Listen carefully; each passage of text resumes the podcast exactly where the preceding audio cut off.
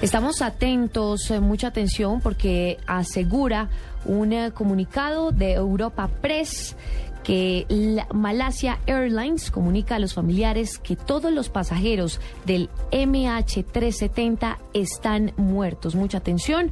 Dice este comunicado, la compañía aérea Malasia Airlines ha comunicado a los familiares de este vuelo desaparecido desde el 8 de marzo que todas las personas que viajaban a bordo del Boeing 777-200ER están muertas, ha informado la BBC.